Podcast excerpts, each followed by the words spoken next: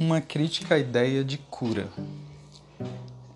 Esse é um tema bem delicado de se falar porque é praticamente onipresente a ideia de que a gente deve procurar cura. E não só dentro dos meios terapêuticos, psicológicos e que lidam com a saúde do corpo e da mente, mas de um modo geral é considerado que todas as pessoas sãs devem procurar o que lhes traga cura em diversos sentidos, cura física e emocional principalmente. Então, qual o sentido de se fazer uma crítica à ideia de cura? É sobre isso que a gente vai se debruçar agora nesse podcast. Bem, Primeiramente, a ideia de cura, como assumida no Ocidente, ela parte da percepção de que há algo a ser extirpado do corpo ou da mente, quando se há a necessidade de ser curado. Então, ela parte de uma concepção de fragmentação do ser, em que é possível você alcançar o equilíbrio a partir de uma ruptura com um elemento do seu corpo ou da sua mente. Nesse sentido, a ideia de cura como praticada no Ocidente, ela colabora com a secção de partes do indivíduo, da pessoa, em que é possível você ser subtraído de partes de si e com essa subtração alcançar a cura. Porém, na visão da constelação Zulu, não se processa um estado de equilíbrio integral sem que se faça antes disso a incorporação de todos os elementos que fazem parte do seu corpo e da sua mente.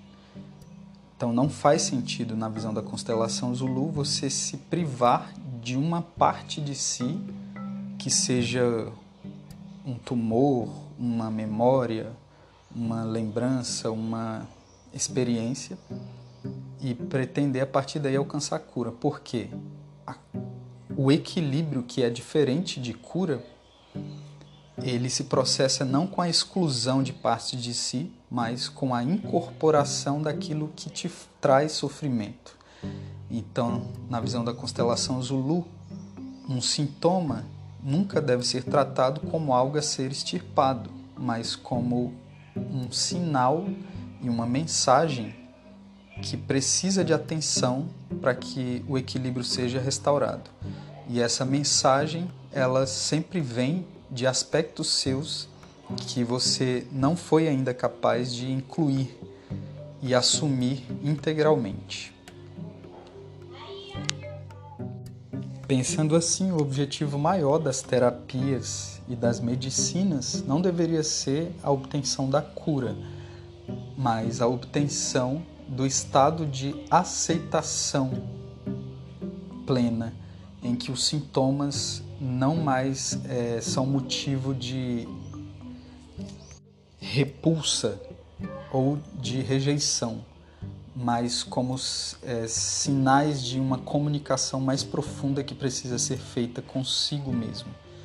E como esse mergulho em si, como a gente já viu em outros lugares em que eu apresento, ele nunca é isolado, solitário, essa comunicação que se faz consigo é ao mesmo tempo uma comunicação ancestral, porque nunca estamos sozinhos. Desde sempre estamos acompanhados e inescapavelmente estamos acompanhados.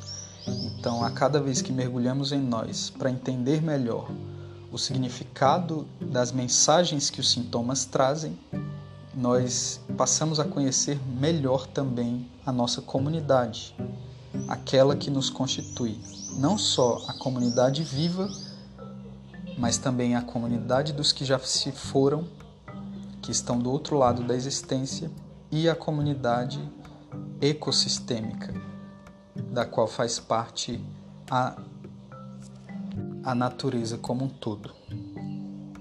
Então, fazer uma crítica à ideia de cura não é desistir é, da procura por um estado mais feliz de experimentação da vida, mas é perceber que a persecução de uma cura às custas da rejeição e autodestruição é por excelência insalubre e destrutiva, e que a harmonia, o equilíbrio e a inclusão de aspectos difíceis e sombrios de si é o caminho para plenitude e felicidade.